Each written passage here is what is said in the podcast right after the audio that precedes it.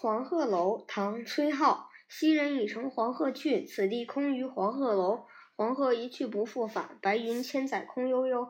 晴川历历汉阳树，芳草萋萋鹦鹉洲。日暮乡关何处是？烟波江上使人愁。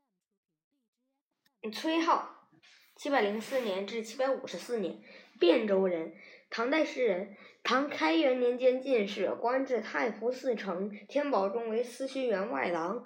此诗描写了在黄鹤楼上远眺的美好景色，是一首吊古怀乡之佳作。前四句写登临怀古，后四句写站在黄鹤楼上的所见所思。译文：过去的仙人已经驾着黄鹤飞走了，这里只留下一座空荡荡的黄鹤楼。黄鹤一去，再也没有回来，千百年来只看见悠悠的白云。阳光照下的汉阳树木清晰可见，嗯，鹦鹉洲上有一片碧绿的芳草覆盖。天色已晚，眺望远方，故乡在哪儿呢？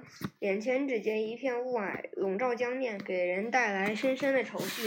名句赏析：晴川晴川历历汉阳树，芳草萋萋鹦鹉洲。这两句被看作千古名句，通过略有的方式。展现了诗人眼前的美景。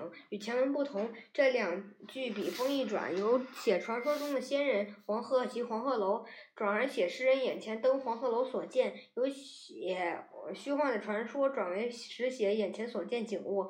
晴空里，隔水相望的汉阳城清晰可见的树木，鹦鹉洲上长势茂盛的芳草，描写了一个空明悠远的画面，引发诗人的乡愁设。添置了铺垫。